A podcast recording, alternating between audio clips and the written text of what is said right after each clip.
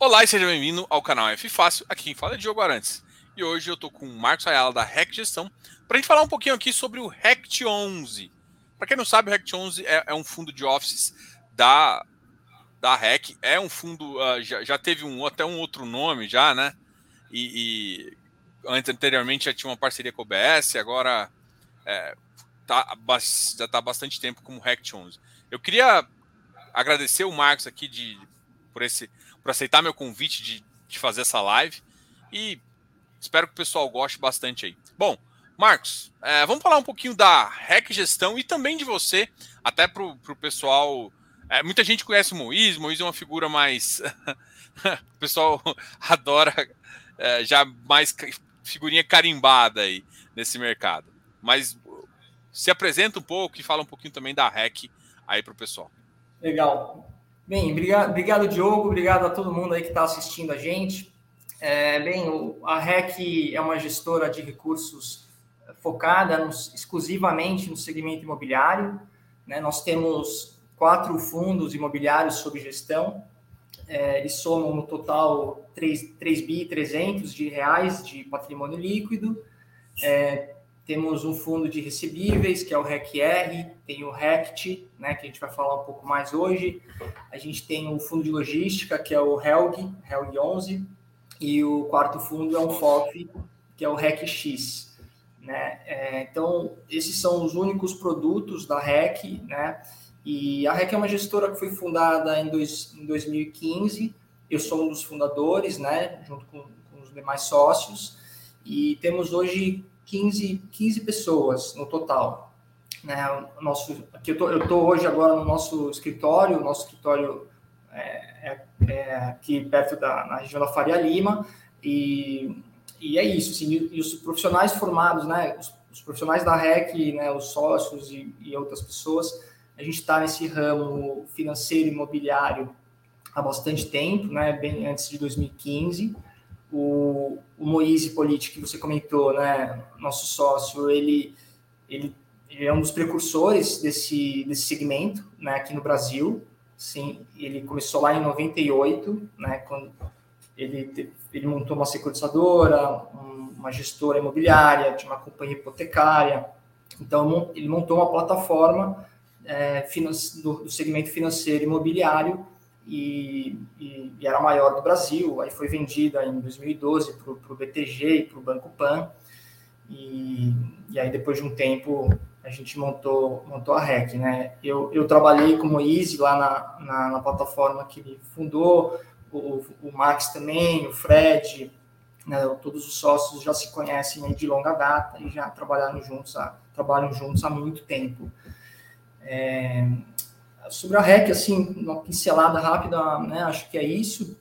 Aí, sobre, sobre mim, é, bem, eu, eu sou formado em, falar bem rápido, né, administração de empresas na GV, aqui em São Paulo. Eu, eu tenho quase 20 anos, mais ou menos, de experiência profissional. Né, como eu comentei, eu, eu sou um dos sócios fundadores da empresa. E aqui na REC eu tenho um papel, né, papel primário de fazer a gestão do RECT todas as decisões né, são colegiadas, né? A gente tem um comitê de investimento, do qual os quatro sócios participam, né? E, e, e votam, né? Eu, o Moise, o Fred e o Max. Então, todos os sócios estão envolvidos em tudo, né? Em tudo que é relevante da empresa. Mas cada um tem o seu chapéu, né? E eu, no, no dia a dia, faço a gestão do, do RECT. É, antes, antes de fundar a REC, eu, em 2015, eu trabalhei em, em, várias áreas, sempre no mercado financeiro. Trabalhei em fusões e aquisições, em investimentos em ações né, listadas em bolsa, é, e trabalhei em private equity também. Né, eu trabalhei, trabalhei na, na GAV Investimentos, no, no, no, banco de investimento Morgan Stanley, no Lazar, trabalhei lá na, na plataforma que eu comentei do Moise, né, que criou lá a BFRE, e no Banco Pan também. Né? Então, então, então é basicamente isso, assim, um pouco do, do meu, do meu histórico aí profissional. Legal. É, eu vou, vou aproveitar que um gestor de, de, de, de, real estate que é focado em office está aqui. Eu, eu recebi uma pergunta é, na minha caixinha. Eu acho que é bem interessante essa visão, assim, de vocês, gestores que estão trabalhando é, próximo disso? Eu até dei uma resposta e aí eu, como eu posso estar errado, eu vou pedir para a pessoa ignorar o que eu falei e vou escutar você aqui. Bom, o dividend yield de FIs de tijolo e de offices tendem a melhorar depois que passar essas questões, essas, essa guerra e qualquer esses eventos de curto prazo que a gente está falando, né? Tá. O que, que, que, você acredita? É... Olha, eu acho que eu acho que o, o dividendo, o dividendo né, do, do, de, um, de um fundo de office ele vai melhorar quando as condições micro dele ali tiverem melhores, né? Quando tiver mais aluguel, né? menos despesa de condomínio e de PTU de área vaga, né? reajustes de aluguéis, né? novos aluguéis entrando de novas locações. É isso que faz o dividendo subir, né? Ou descer. É, então, é, e aí o que, que, né, que, que faz essas coisas melhorarem, né? Esses drivers melhorarem? É é crescimento de economia, basicamente, né? Economia um pouco mais aquecida, é, empresas expandindo área, é, ou, ou, ou, aumentando ou, ou, trocando de lugar, né? Fazendo aquele flight to quality, né? Tá no escritório mais ou menos, aí a, a empresa está crescendo, quer ir para um escritório num prédio melhor, numa localização melhor. Então, então é a economia mais aquecida que gera que gera mais resultado para um fundo para um fundo de tijolo, de, de prédios, né, de office. E, e, aí quando a questão é quando que isso vai voltar a acontecer, né? Acho que eu acho que é, não tem muito tanto a ver com a guerra em si, né? Acho que foi a pergunta e mais com, com obviamente a guerra influencia, né? Claro, mas tem as questões de Brasil também, né? De as questões aqui locais que também são super importantes. Então, aí. Legal. É, mais uma pergunta também que envolve um pouco, que aí eu acho que também tá ligada com a primeira pergunta, né? Esses, a gente acredita que, que a pergunta foi o seguinte: a Selic, mais tempo alto, né? O pessoal acha que está falando desse ciclo de juros que, que foi impactado por essa questão de ficar mais um tempo alto do que todo mundo estava esperando que 2023, logo ali, a taxa já iria baixar. E aí ela já começou a aumentar e alguns já dizem que pode demorar muito mais para baixar. Isso normalmente reflete diretamente é, nos aluguéis, assim. E aí eu acho que eu vejo dois mundos, né? Eu vejo um mundo de juros, onde o investidor olha só custo-oportunidade é, pontual, e eu também olho para o mercado real, né? Aí o mercado real tá às vezes até aquecido, né? Você vai, você vai olhar para o próprio, o próprio RECT, vocês já mandaram acho que sete fatos relevantes nos últimos três meses de aluguéis, né? Então parece que assim, por mais que uh, esse ciclo pode demorar, mas você pode, mesmo em ciclos mais complicados, conseguir ainda alugar. Como é que você enxerga essa questão de tempo de ciclo uh, de taxa de juros versus essas, esses aluguéis? E também a diferença também, eu vou aproveitar e fazer já duas perguntas, mas qualquer coisa eu, eu repito. É, e, a, e a segunda é, como é que você enxerga essa visão do mercado de FI? Às vezes está totalmente diferente do que a gente vê dos preços negociados do mercado real, né? Sim. É, eu acho que as duas perguntas elas se misturam, né? Elas têm bastante a ver uma com a outra. E isso que você falou agora no final é fato, né? O, existe uma discrepância grande entre, entre o mercado público, né? O mercado secundário, né? o nível de preço que os papéis tradam, né? É, e o mercado, mercado real, assim, digamos, né, fora da bolsa. Então, hoje, hoje os fundos de, de office e de shoppings, por exemplo, estão bastante descontados, né? Se você olhar qualquer métrica, assim, custo de reposição, eles estão de fato descontados, é, mas isso na bolsa, né? Então, se olhar real por metro quadrado, enfim, tá, tá baixo, né? Na maioria dos casos. E agora no, no mundo fora da bolsa, não, não necessariamente. Geralmente os proprietários de prédio eles fazem as transações em valores no cenário atual, né, pelo menos em valores mais altos do que de bolsa.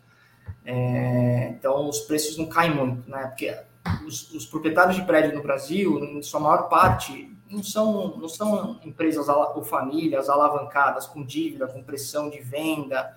É, geralmente não é esse o caso. Então então tem um preço ali de venda meio alto, quer quer, não quer, não quer. e quando sai transação, então sai nos patamares mais altos. É, um exemplo um exemplo recente, né, interessante, foi, foi o caso da, da SIM, né, que é a antiga CCP, Cirela Commercial Properties, uhum. é, é uma empresa do grupo Cirela, né, de, de, de, de properties, eles mudaram o nome para SIM, SYN. E eles, no ano passado, eles venderam um portfólio grande de, de prédios aqui na região da Faria Lima, acho que quase 50 mil metros, a 36 mil reais o metro quadrado. E o papel né, da, da SIM listado na, na bolsa, né, listado na bolsa, estava precificando um valor muito mais baixo. Assim. O valor que eles conseguiram nas transações do ano passado, de venda de, de prédio comercial, era mais ou menos, era um pouquinho acima até do valor de mercado da SIM como um todo. Né, como um todo. E assim tem outras coisas que não foram vendidas. Então, tudo isso para ilustrar um exemplo concreto né, de, de uma empresa que conseguiu vender no mercado privado seus imóveis em patamares que na bolsa não precificava, precificava muito mais baixo. Aí por que, que isso acontece hoje, especialmente no cenário atual, né? Tem a ver com a primeira parte da sua pergunta, que é juros, né? O ciclo, o ciclo macro de Brasil e tudo mais. O, a gente está no meio, no meio não, né? espero que no final do ciclo de aperto monetário, né? de subida de juros. Né? Espero que estejamos próximos do final desse ciclo. E quando sobe juros, existe uma migração natural para a renda fixa, que fica mais atrativa, né? A questão de custo de oportunidade do, dos investimentos, do capital. E então essa migração essa, acaba gerando um pouco de pressão vendedora em ativos mais de risco digamos assim. Né? Então, bolsa, fundo imobiliário, acaba sofrendo um pouco nesses cenários de ciclo de alta de juros. É, mas a boa notícia é que, assim, acho que a gente já passou de longe, né, do, do, do grosso do ajuste. Né? A gente veio de uma Selic de 2, agora está 10,75. Semana que vem tem, tem mais uma reunião do Copom, deve subir mais um e meio, não sei. É, mas o grosso do ajuste acho que já foi feito, né? Deve subir mais. Mas, então acho que acho que uma hora, né? Quando estabilizar e de repente quando estabilizar tiver uma perspectiva de começar a cair juros mais para frente, estou falando, é, esses ativos que estão descontados em bolsa devem andar, né? Eu imagino, devem começar a performar melhor. É, especialmente os que ficaram muito para trás, tipo, tipo office, shopping. Legal. É, teve uma pergunta que eu fiz acho que uns dois anos, na época ainda, é, pro, quando eu fiz uma, uma entrevista com, com, com o Moise, e a pergunta foi em relação ao home office, né? Eu acho que hoje em dia a gente já está muito mais seguro do que vai acontecer. Eu acho que esse fantasma já acabou. Mas acabou mesmo? Vocês ainda recebem pergunta de, pô, vocês vão conseguir resolver a questão de vacância? Existe ainda um receio do investidor, né? Vocês ainda acham que o investidor temem esse fato e se, se você acha, qual é basicamente a resposta para os investidores quando, quando vocês são questionados em relação a isso, né? O que vocês estão enxergando no mercado real que fala, olha, é, é isso que a gente está enxergando, isso a gente está vendo, em relação ao próprio portfólio de vocês? Tá. Olha, eu acho que eu acho que o, o home office ele, ele, ele ele já teve várias fases, né, desde o começo da pandemia, né? A, a, teve a fase inicial, que era 100% home office, total, todo mundo em casa, e só que a gente não está mais nessa fase, né? A gente está numa fase, eu acho, híbrida, é, então as pessoas é, vão no escritório duas, três, quatro vezes por semana e o resto em casa, e, e, e eu acho que, então, a, ten, a tendência, olhando para frente, né, a resposta gente, ninguém, acho que ninguém tem. A gente tem palpites, né? Acho que um palpite é que a, a, o trabalho o trabalho híbrido deve deve ser mais preponderante, eu diria. Aí vai depender de cada empresa. Tem empresa que vai ficar alguns departamentos 100% em casa, outros departamentos 100% no escritório, outros híbridos. Mas o fato é que acho que a maneira de trabalhar acho que acho que vai mudou, né? Mudou. É, é, não sei, dificilmente vai voltar. Mas, mas, por exemplo, dos ativos que vocês alugaram recentemente, é, não sei se vocês chegam a ver os projetos, mudou muito, tipo, a versão de layout, a, a demanda por metro quadrado deu uma mudada. É, por exemplo, uma empresa antes que tomava dois andares, agora está tomando um só, ou meio andar. Sentiu alguma diferença nesse sentido para esses ativos que você é, teve, conseguiu alugar e tudo mais? Sim, teve.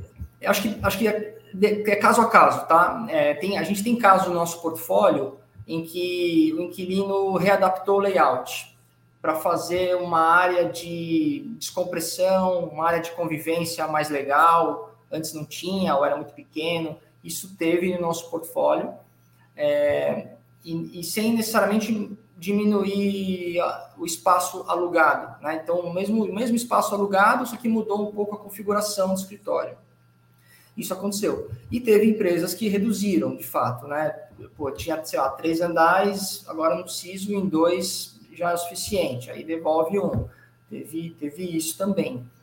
É, mas eu acho que, assim, o momento, o momento, a mensagem que eu acho que gostaria de passar é que por mais que o trabalho esteja mudando, né, talvez na maioria dos casos, né, para 100% escritório, para algo híbrido e tal, é, os escritórios permanecem super relevantes.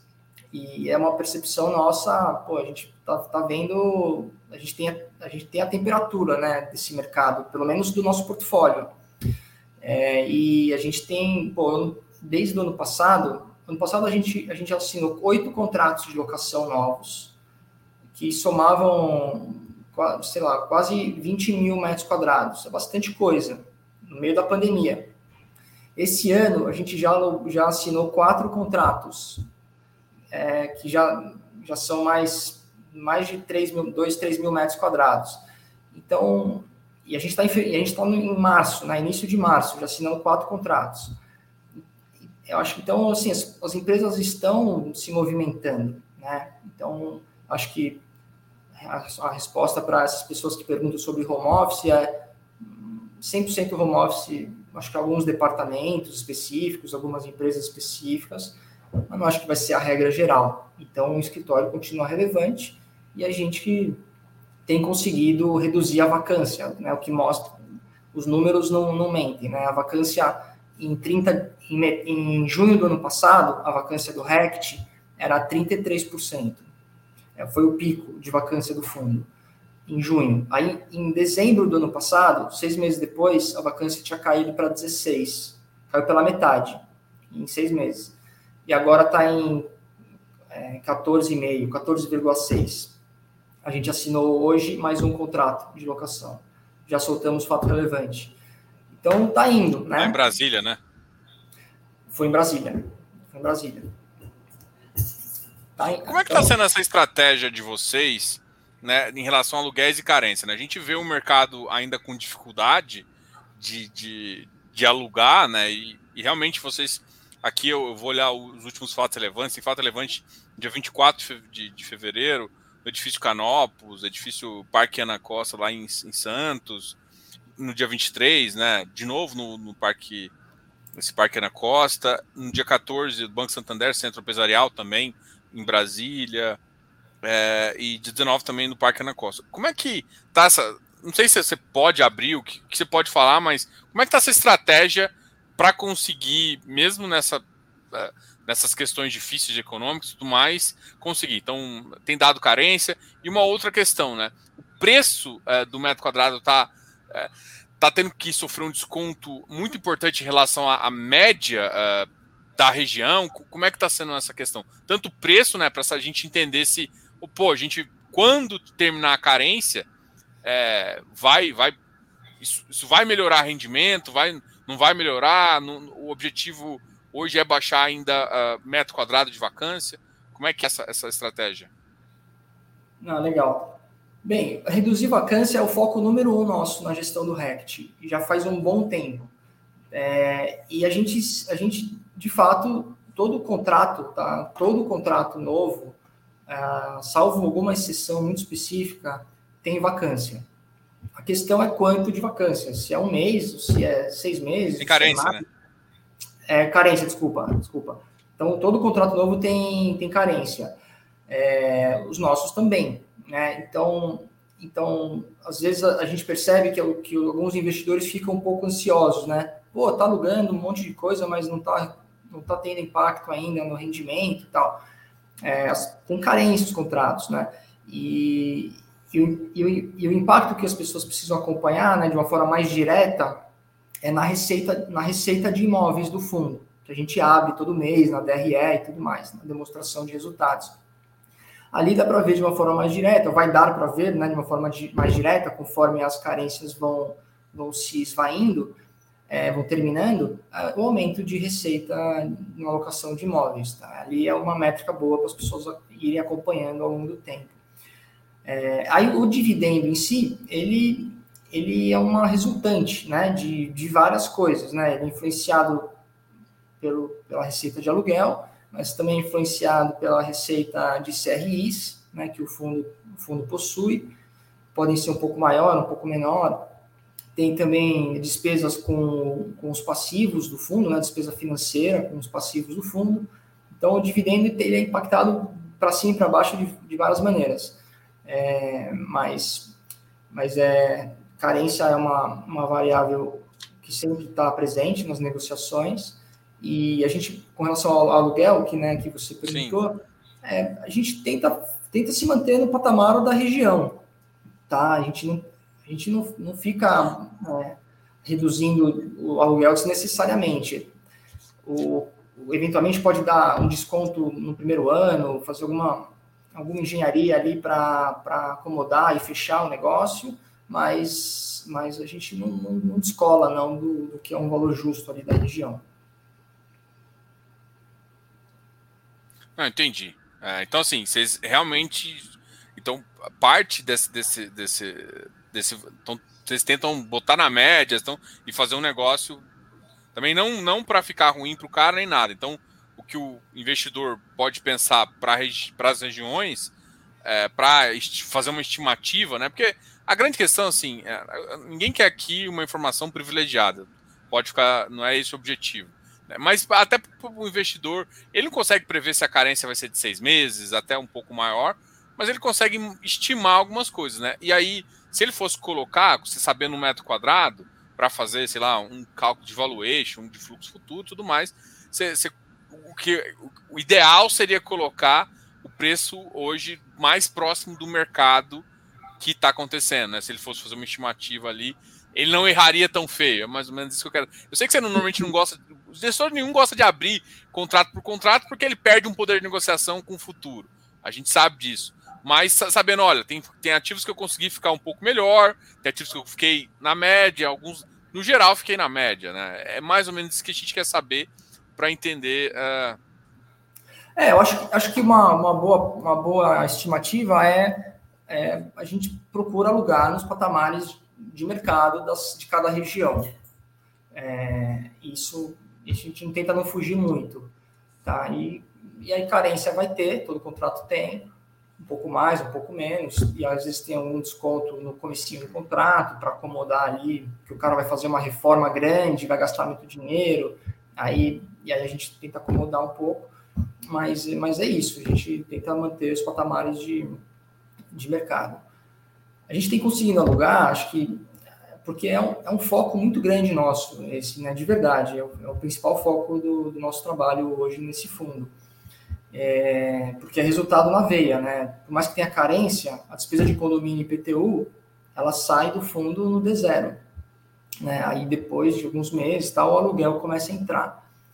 E, então, então a gente tem um, uma, um foco muito grande em reduzir a vacância e, e acho que por isso que a gente tem tido esse, esse sucesso sucesso aí nos últimos meses. Pô, legal.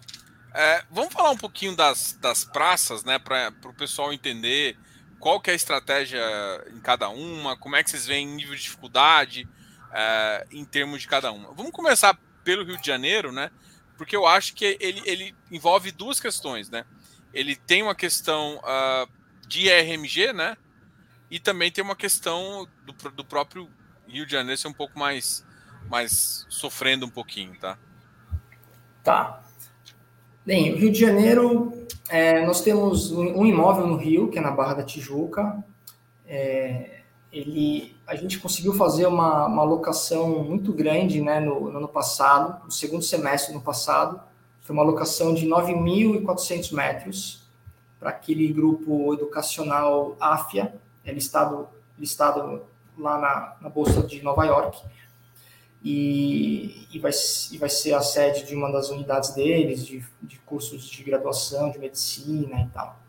Então, então, com essa alocação, que foi muito grande, e a gente tem mais dois inquilinos lá, né, a Sotrec e a Telefônica, a gente reduziu a vacância desse fundo, desse, desse prédio, né, de uma forma muito relevante. A vacância hoje lá é mais ou menos 10%, vai, né, do, do prédio todo, grosso modo. Então, a gente, obviamente, a gente está trabalhando para alugar né, esses 10%, mas a gente meio que já resolveu o problema ali, né? Então, então a, o Rio de Janeiro tem a, sua dinâmica macro ali, né, que não é tão fácil conseguir novas locações. Entre se você compara a Barra com o centro, por exemplo, a Barra é mais, ainda mais difícil, né, por ser uma região um pouco mais descolada aí de, de aeroporto, enfim, da, das outras empresas, tá? é menos adensado. E, mas mesmo assim a gente conseguiu fazer uma alocação muito grande e meio que resolver o problema macro ali daquele prédio, né? E a gente tem ali ainda uma garantia de renda, né, que você perguntou da RMG, é uma garantia de renda ainda por bastante tempo, né? Vai até setembro de 2023 mais ou menos. Então ainda tem um, ainda tem bastante tempo. E aí assim que acabar essa garantia, a gente já, a gente já vai estar tá, assim relativamente tranquilo. Tranquilo a gente nunca tá, né? Mas relativamente tranquilo porque o prédio está alugado, né? É, tem, tá tem alguma algum choque de, de, de, parâmetro, por exemplo, a RMG está no nível e o valor que o, o os aluguéis estão tá num um patamar um pouco inferior. Então, quando terminar, existe, vai ter um gap, um gap financeiro entre o fim do, do, do ou seja, setembro de 2023 para um mês depois, vai ter um pequeno gap, vamos supor até se tiver 100% alugado? Olha, uh, ou, talvez tenha, tá? Talvez tenha um, um, gap, não, não sei precisar a relevância dele, mas talvez tenha um pouco, porque o, o aluguel, o aluguel da, da o aluguel não, a garantia de renda, né, a RMG, ela foi, ela foi, ela foi negociada num outro momento de mercado. E a, então foi negociado no patamar um pouco mais alto, aí veio o GPM, aquele GPM que explodiu, a gente, a gente capturou esse GPM na garantia de renda, então ela ficou hoje no patamar acima do patamar de locação normal da Barra da Tijuca, né? Agora, agora as coisas são muito dinâmicas, né? É, pode ter uma revisional, vamos supor que as coisas melhorem até lá. É, pode ter uma revisional e aí a gente consegue colar ali no valor da garantia, e aí esse gap que a gente está falando pode ser que nem exista, né? Então, Você pode até ter um upside, né? Pode, pode. Então, então é muito difícil assim prever tanto tempo lá na frente, porque a gente a gente né, a gente tá a gente acorda e dorme pensando em como melhorar o resultado do fundo e então as coisas são muito dinâmicas, né? São muito dinâmicas ainda mais pensando em setembro de 2023. Tem muita, muita água para rolar. Legal. É, tem alguma outra é, RMG que vocês pensam que está vencendo, está tá vencendo é, próximo, que vocês acreditam que, que ainda vão ter que trabalhar? Porque parte, quando vocês aqui até colocam no relatório, né, a gente estava conversando, que a vacância financeira contempla a, própria RMG, né? A, a, vacância que vocês consideram não contempla a RMG. Contempla a RMG, né? Isso. É, a gente, a gente tem basicamente três RMGs no fundo. A maior delas, de longe, é essa da Barra, que a gente falou, é a mais relevante. As outras duas é uma para meio andar do Canopus, tá? Então, é meio andar do Canopus. Essa termina agora em março, esse mês agora e temos uma para um andar do Canopus que termina em junho. Então é, então é isso. Então tem essa tem essas duas aí mais de curto prazo e tem a da Barra que é lá na frente, em 2023. Essas de curto prazo elas, elas, elas é, um, é, meio andar agora e mais um andar em junho, né? Obviamente é, não é legal, mas também são muito pequenos, né? Tamanho do fundo. Então o impacto disso no fundo ele, ele, ele é, é pequeno, tá? É, eu queria que você, por exemplo, vocês em 24 de, de fevereiro, é, vocês alugaram uma parte do, do Canopus, certo? É, qual mais ou menos a, a, área que foi alugada nesse, nesse fato relevante versus essa, essa área que está de RMG? Vamos supor, ah, eu, aluguei, eu consegui alugar um, um andar e, por exemplo, olha, eu tinha um e-mail de, de, de. só só para o pessoal também ter ideias, porque às vezes coloca a área, mas só para tentar precificar em relação a isso. Tá. Esse, a gente alugou agora, 24 de fevereiro, um andar do Canopus. Tá? Um andar do Canopus que meio que neta, com, zera com esse andar que vai ser devolvido em junho. É, a gente alugou no outubro, mais ou menos, no segundo semestre do ano passado, três andares do Canopus para uma empresa, para a Corteva. É, no começo, no primeiro semestre do ano passado, a gente alugou dois andares do Canopus para o Habibs. Então, então a gente já alugou recentemente muito mais do que um andar e meio, né? Que é o que está sendo, o que vai terminar agora aí a RMG. Então foram dois do Habibs, três da Corteva, da cinco, mais um agora, seis. É, então, pelo menos pelo menos seis andares aí do Canopus nos últimos 12 meses, né? Legal. Como é que tá a região lá de, de Alphaville? É uma região que agora vocês estão mais. Porque além do, do Canopus, vocês têm o Evolution Corporate, o Complexo Madeira. É, então, assim, como é que vocês acreditam que está a região? É, eu, eu, tenho escutado em algumas regiões de São Paulo que é, a gente viu que no terceiro semestre ainda estava subindo vacância. Agora, no, no, no, último trimestre, pelo menos de acordo com os researchers de, de pesquisa de mercado, começou a baixar um pouco em São Paulo e eu acho que eu vi 0,5 baixando na própria região de Alphaville. Baixou muito pouco, mas já, já melhor do que não aumentar, com é. certeza. Como é, como é que você. Assim, se eu falei um, algum dado errado, você pode me corrigir, tá? Mas como é que você enxerga essa, esse, esse net do que. Uh, você acha que, tipo assim, esse mês, é, esse semestre, pelo que você está sentindo, pelo que está de procura e, tudo mais. Você acha que a tendência ainda é baixar? Como é que você enxerga isso para o mercado atual, vistas essas procuras que tem pelos ativos de vocês? É, a, a, região de Alphaville, de uma maneira geral, ela tem uma vacância alta, como você está comentando. Isso é fato, né? Agora, a vacância do nosso portfólio em Alphaville, ela é uma vacância baixa. É, no Evolution, a gente tem tá tudo alugado, né? Tem, tem uma, aquela, uma devolução de meio andar da, da Elopar, que eles nos comunicaram no outubro, mais ou menos, do ano passado. Então, devem estar, tá, já, já, é sabido, já é sabido, já é público e tudo mais, devem co concretizar a devolução em breve. Mas, tirando esse meio andar, nosso, nosso, nossos andares inteiros do Evolution estão alugados. No Complexo Madeira, a mesma coisa, né, que é outro prédio, está 100% alugado para a Tata. E no Canopus a gente a gente tem conseguido fazer várias locações e estamos tá, reduzindo a nossa vacância lá numa velocidade legal.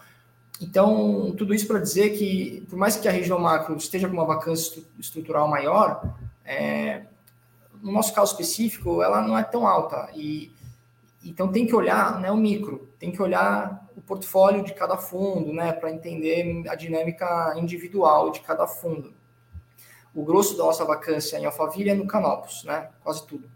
E, e o Canopus, ele é, um, ele é um prédio, na nossa visão, muito, muito, muito competitivo, né? Porque ele tem um custo de condomínio baixo, é, é, é um prédio muito bom, assim, tem uma praça de alimentação legal no térreo, ele tem uma laje boa, tem, tem configurações técnicas muito, muito competitivas, é na entrada de Alphaville, logo que você está na Castelo, aí você entra em Alphaville e chegou no prédio. Então ele é muito bem localizado, acesso fácil.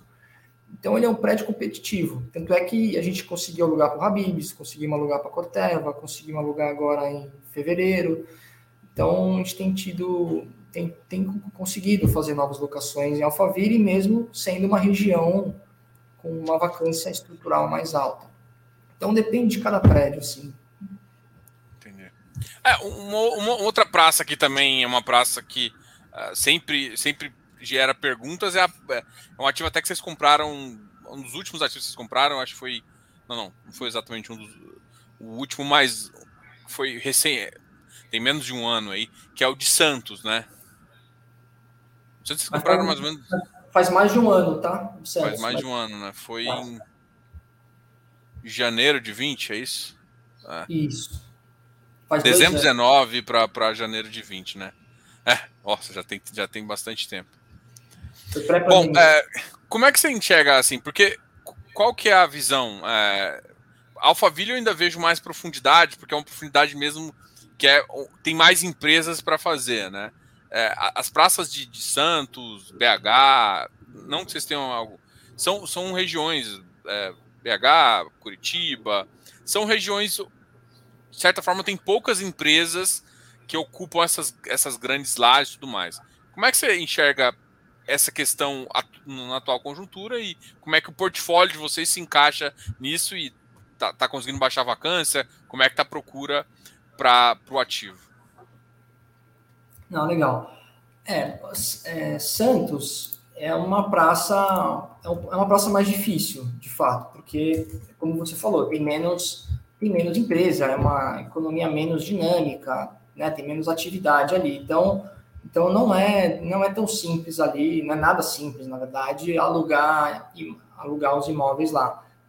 É, uma vantagem que a gente tem é que lá a gente, a gente tem pelo menos o melhor prédio de Santos, né? Então é um prédio muito bom e isso isso ajuda, né?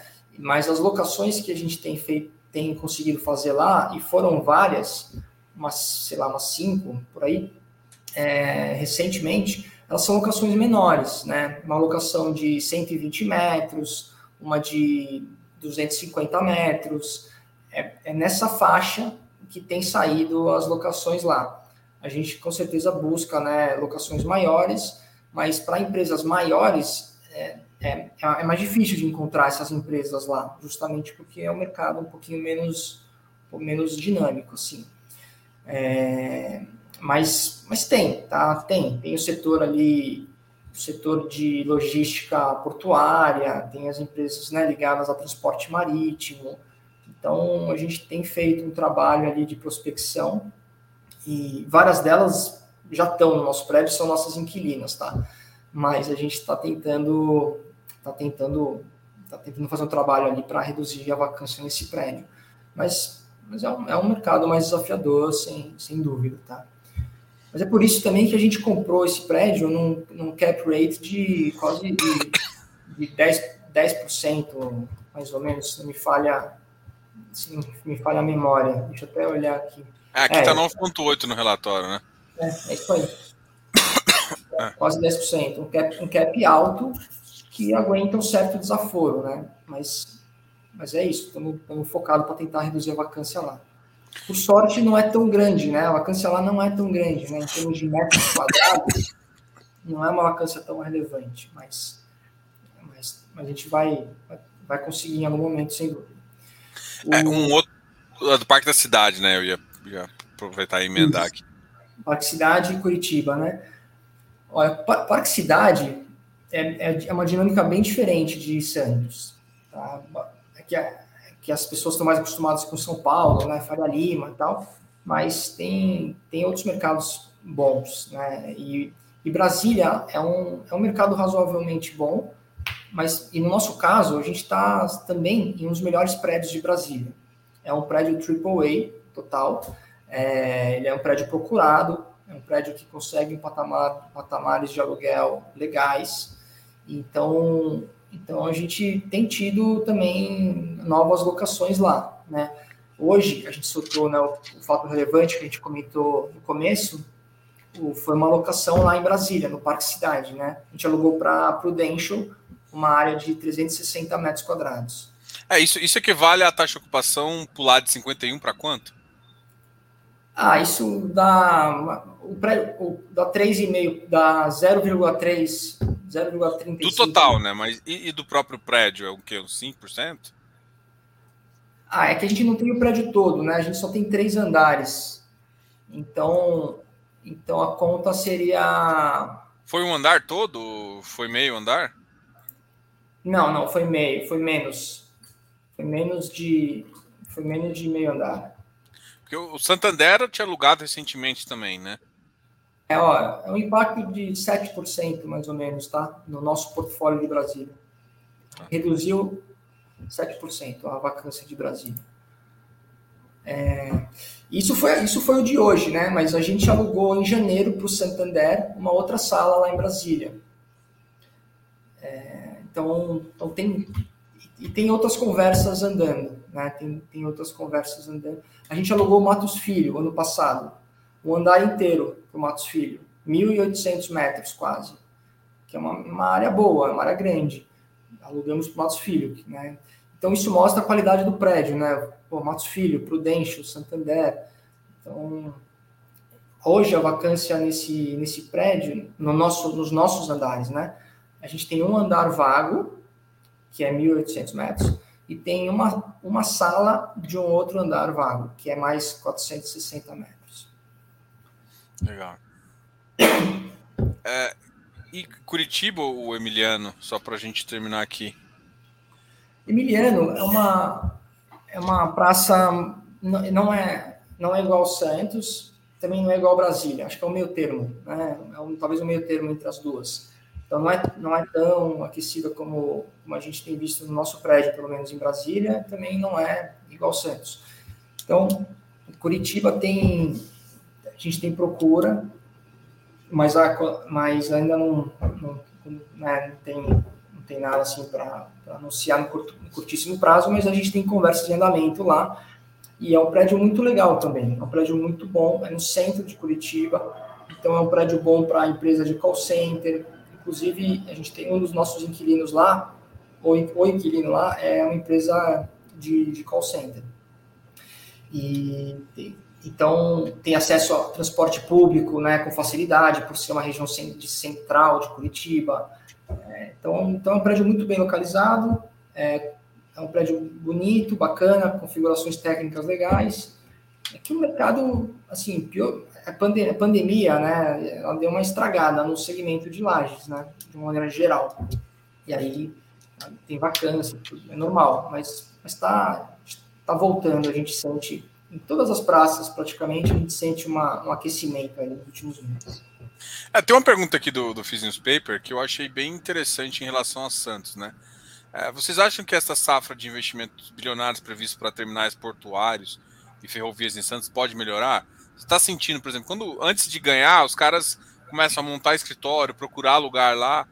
Esse tipo de empresa já está sendo é, um dos focos, uma das coisas que parte da conversa, ou seja, você consegue é, se beneficiar com, com essa movimentação? Essas... Acho que sim. A gente não, a gente a gente não tem nada concreto com empresas relacionadas a esses investimentos, né, que ele comentou. Não tem, ainda, ainda não tem conversas com essas empresas, é, mas, mas com certeza, né, é o que a gente falou no começo. O, o mercado, mercado de escritórios comerciais ele é uma, ele varia, né, de acordo com, com o dinamismo da economia, crescimento de economia e tal. Então, quando vem investimentos bilionários em ferrovia, em porto, etc isso ajuda, com certeza absoluta, né? Uma empresa expande, aí vem uma de, ou vem uma de fora do Brasil que não tem escritório, que ganha alguma concessão ali da, da região portuária, tem que se instalar. Então, são essas coisas que, que, que impactam o mercado, sim, com certeza. Legal. É, eu queria falar um pouquinho do, do, dos passivos do fundo, né? Eu acho que tem até uma pergunta aqui. É, quer ver? Como é que está o cronograma de amortizações que o fundo tem para pagar. É, eu, eu acho que esse, esse, esse, esse, é um assunto interessante. Até antes de ter uma segunda pergunta aqui também sobre a questão de cidade de Matarazzo. Eu vou compartilhar o relatório de vocês aqui, até para ajudar.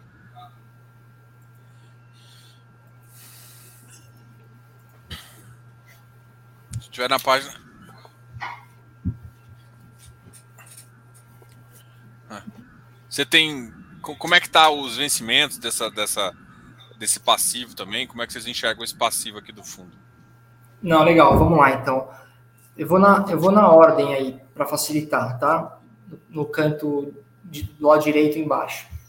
O primeiro que está aí é o Cidade Matarazzo, 57 milhões de reais. Esse, para quem não sabe, é, é uma aquisição que a gente, que a gente vai concluir provavelmente ainda em março, ou talvez escorregue para abril, mas está tá próximo, né? É, é uma aquisição de três andares de um prédio de escritórios, né, um prédio boutique, pequenininho, bacana, dentro do complexo Cidade Matarazzo, que é, que é aquele complexo ali na região da Avenida Paulista, em São Paulo, maravilhoso, com hotel seis estrelas, é, é, uma área uma, vez, uma área verde enorme, assim, um monte de restaurante, um negócio muito bacana. E esse prédio que a gente comprou, né, que a gente vai falta pagar, ele está inserido dentro desse empreendimento maior, que é o complexo Cidade Matarazzo. É, esse, nós estamos, por que a gente não comprou ainda? Né? A gente está esperando uma questão meio mais burocrática, né, que é a averbação do habite na matrícula do imóvel. Isso está em processo, depende de cartório, é um trâmite um pouco complicado, mas está em andamento, e assim que isso estiver concluído, a gente vai efetuar a aquisição. É, esse valor não tem correção, né? então são 57 milhões que equivalem a 22, 22 mil e 23.500 reais o metro quadrado. É, e, Mas isso já está incluso o, o ITBI, essas, essas taxas de transmissão, ou ainda tem essas taxas de transmissão? Não, ainda tem. É, ainda tem, é um bom ponto. Então, o desembolso total do fundo vai ser 57 milhões mais uns, uns 2 milhões de reais, tá? Vai ser em torno de 59. Para pagar ITBI, registro, escritura e tudo mais.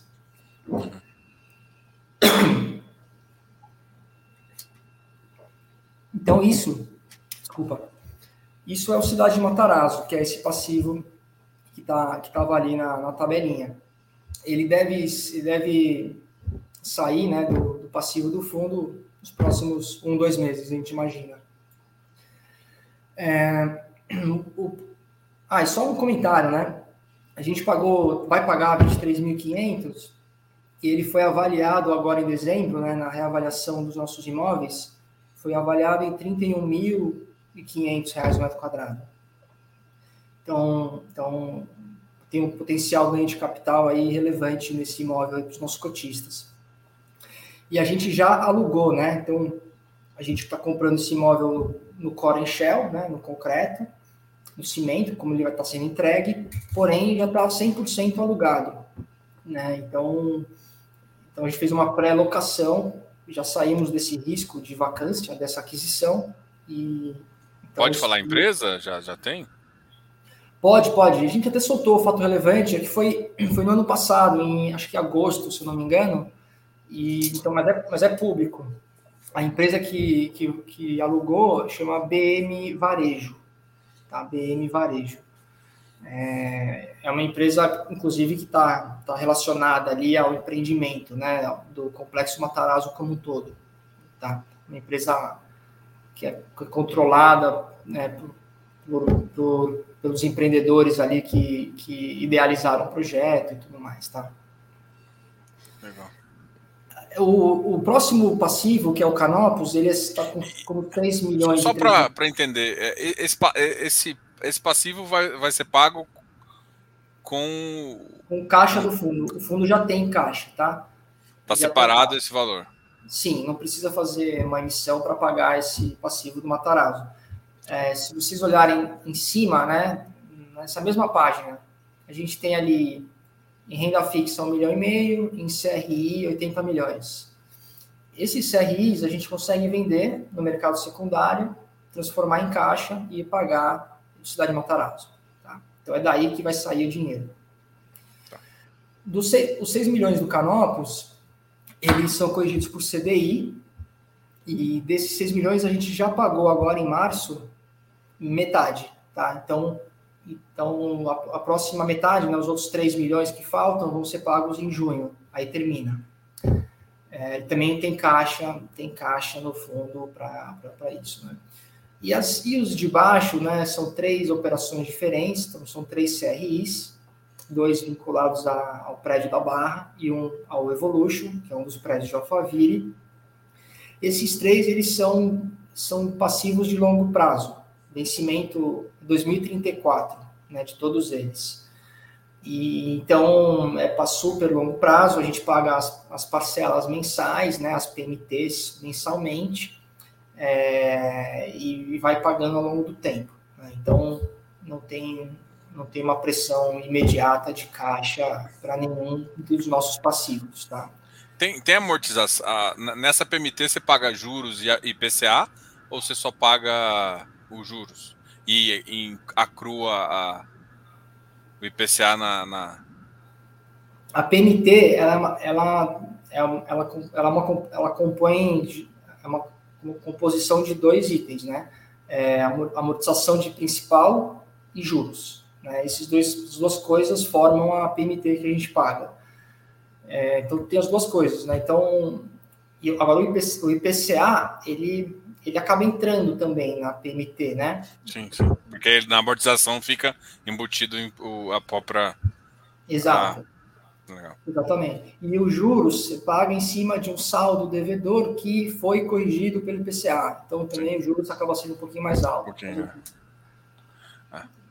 Entendi. Então, então, então, é isso, assim, basicamente é isso. Agora, o que é importante né, saber, né, que a, long, a médio prazo e tal, só existem duas maneiras de um fundo imobiliário pagar seus passivos. Né? Ou ele faz uma nova emissão e capta dinheiro novo para pagar, ou vende ativos, vende um imóvel e usa o caixa para pagar. Né? Então, então é, é isso. Entendi. Como é que vocês enxergam essas. É, apesar de já estar alugado, é estratégico para o fundo Cidade Matarazzo, assim, até, até entra na segunda pergunta, né? Uma das perguntas assim, como é que você enxerga o, o RECT para o futuro, né? É, vocês pensam em ativos mais AAA, ativos A, mais em São Paulo? É, qual que é o objetivo de vocês fazer novas compras? Ou antes de fazer novas compras, eu prefiro baixar meu passivo. Como é que você enxerga aí o RECT numa perspectiva para futuro? Olha, em termos de geografia, a gente a gente está aberto a olhar tudo, né? Como a gente sempre esteve, né? A gente, a gente não teve, a gente não fez aquisições no, na Faria Lima, Juscelino, Itaim, por uma questão oportunista. Não, a gente não achou que apareceu nada, nada que fiz, né? No risco retorno que a gente que a gente gostaria de colocar para dentro do portfólio. Mas, mas a gente está aberto, né? Se, se aparecer, né? não é porque o fundo não tem não tem nada hoje nessas regiões mais, mais prime que a gente não vai ter no futuro. A gente pode ter. E assim como a gente, assim como a gente também pode ter novas aquisições futuras em praças né, fora de São Paulo, como a gente fez no passado, se a gente achar que a relação risco-retorno justifica. Né? Porque a gente, obviamente, a gente sabe que, que o dinamismo de uma região de Faria Lima é muito maior do que uma praça fora. Né? Uhum. É, agora, os preços de Faria Lima são muito mais altos, muito mais caros. Os caps geralmente são mais comprimidos. Mais baixo, né? Então, então tem que ponderar esse monte de coisa para tomar uma, uma, decisão de investimento é, acertada, né? Enfim, uma chance boa de, de ter sucesso olhando para frente. Então, a gente, resumindo, né, a gente é meio agnóstico, assim, em termos de, de geografia. Agora, quando que a gente vai, você perguntou, né, é, quando, quando podemos esperar novas aquisições? Puxa, é muito, é muito difícil responder essa pergunta, né? A gente não sabe, né? É, a gente hoje está muito focado em reduzir vacância, né? é o principal foco nosso hoje, mas a gente está sempre atento aí a mercado e né, sabendo o que está acontecendo, quais são as oportunidades que estão rodando, e para ver se tem algo que possa eventualmente fazer sentido. Legal. É... Uma, das, uma das questões aqui é justamente essa. essa é, é, por exemplo, a gente voltar nessa questão de, de taxa de, de, PCA um pouco mais alto. Né? É, se a gente sofrer um ciclo de PCA mais alto, o investidor pode pensar em, às vezes, redução de, de, de receitas, coisas assim, aumentar a despesa financeira do fundo, porque esse, esse PCA é um pouco mais alto. Isso é é uma coisa que, que o investidor tem que, tem que colocar no, no, no, no papel, assim? Olha, o, o IPCA, o IPCA, o IPCA impacta a receita e despesa, né, no, no caso do RECT. Né, porque receita impacta nos aluguéis que são Sim. atrelados a IPCA, mas impacta a cada 12 meses, né? Porque a correção dos aluguéis, elas são a cada 12 meses, né? É, e no, no, passivo do fundo, impacta, o IPCA acaba impactando mensalmente, né? Porque os, os três CRIs, né, que a gente comentou, barra, barra e evolution, eles são IPCA, né? IPCA mais um cupom, e, e, e, o saldo devedor ele é corrigido pelo IPCA mensalmente. Então, então de fato, se o IPCA sobe, como subiu muito no ano passado, né, é, acaba que o resultado financeiro, o resultado do fundo, ele, ele pode ser impactado negativamente. É, agora, uma coisa, uma coisa importante né, para entender é que, ele, o que qual o resultado que ele é impactado? O, o resultado contábil né, o resultado contábil no regime de competência. Né, ele, esse resultado ele, ele fica menor por causa da despesa financeira mais alta quando o IPCA sobe muito. Mas o, o resultado caixa, ele não, ele não é impactado pelo IPCA assim, no D0, né? Ele, porque o, o, o, impacto caixa, ele é o pagamento do, do cupom, né, o pagamento do cupom dos juros, né, do, desse, desses CRIs. Então, então para fins de distribuição, é né, isso que eu estou querendo dizer, né, para fins de distribuição de rendimento, que utiliza o método do regime caixa, o IPCA não impacta no, no D0. Ele vai impactando, impacta ao longo do tempo. Né, longo do tempo. Não, eu, tô, eu, fiquei, eu fiquei na dúvida agora. É, a PMT, você falou que, que paga amortização, mas então ela paga lá na frente. Paga, a PMT paga amortização mensalmente, mas a amortização ela é fluxo de caixa, né? Ela não é DRE, né? Então a amortização ela não impacta, ela não interfere em nada no. É, na amortização, mas no, você falou que os juros é sobre o valor que. Então, que é praticamente. É, os juros ele, é, ele, é, ele incide sobre o saldo devedor atualizado pelo IPCA. Então, uhum. Então, de fato, quando você paga o, o cupom de, sei lá, 7, 8% sobre o saldo devedor atualizado pelo IPCA, você tem uma despesa uma... caixa que, que tem um impactozinho ali do IPCA, mas ele é pequeno no começo e ele vai, ao longo do tempo, ficando, ficando maior. Ah, aí, sim. Aí o regime competente... Aí você está falando que aí é inflação sobre inflação, né? É, o regime competência e o regime caixa, eles, eles se encontram em algum momento lá na frente. Não, com certeza. Não, beleza, Marcos. Eu queria agradecer demais. Uh, tem, tem, gente perguntando, aqui eu vi uma pergunta aqui, mas não sei nem se, se faz tanto sentido. É, ah, porque assim, tem investidor que quando cai um pouco de rendimento, quer saber de desconto em taxa, se, uh, enfim, vocês já pensaram nisso? Acho que deve escutar várias perguntas em relação a isso. Até uma pergunta do Ale aqui, né? Uh, acho que ele acabou tá. não gostando da nossa conversa aqui. Mas assim, a pergunta dele foi: é, pergunte para o gestor por que somente o cotista foi penalizado com redução dos dividendos. Mas ele... E a é. gestão é. não reduziu a taxa. É, eu, eu, entendo, é, mas qual que, é a nossa, qual é a nossa visão sobre isso? Tá? É, a gente gere uma massa de dinheiro, que no caso do RECT é uma massa de dinheiro de 800 milhões de reais no RECT. A REC como um todo, 3 bi 300. Então, então, então é esse recurso que nos foi depositado em confiança que a gente que a gente vai dormir pensando, acorda pensando como melhorar, como fazer, como melhorar o resultado e tal. Então, então é sobre essa massa de recursos que a gente acha que, que, que, a, que um gestor deveria ser remunerado. É, o trabalho trabalho ele, ele é sobre esse montante, né? É sobre esse portfólio. Então, então essa é a nossa leitura né, sobre esse tema. Não, tranquilo. Max, eu queria agradecer demais essa conversa. É, qualquer dúvida, o pessoal pode entrar em contato aqui. Tem um, tem uma, na descrição do vídeo tem as informações sobre a REC, tem o site, também tem lá, mas pode falar comigo também que a gente sempre troca uma ideia. Quero agradecer demais você participar aqui do canal. É, vou deixar as últimas palavras e a gente encerra aí. E muito obrigado por participar aqui do, do, do. Não, legal. Obrigado a você, Diogo. Foi um prazer. Obrigado pelo convite. A gente pode fazer outras aí no futuro. Obrigado a todo mundo que que está assistindo ou que vai assistir depois. É, e, e, é isso. Né? Podem ter certeza que a gente leva o nosso trabalho aqui, aqui na REC muito, muito a sério.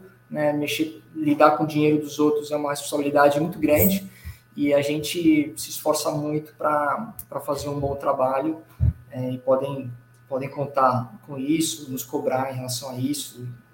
E é isso. Só queria agradecer aí mais uma vez. Legal. Pessoal, muito obrigado aí por, por vocês assistirem aqui o, o, vídeo aqui. Mais uma live. Não esquece de deixar um like aqui. Obrigado, Marcos. Pessoal, até mais. Até a próxima semana. Tchau, tchau. tchau pessoal. Tchau, tchau.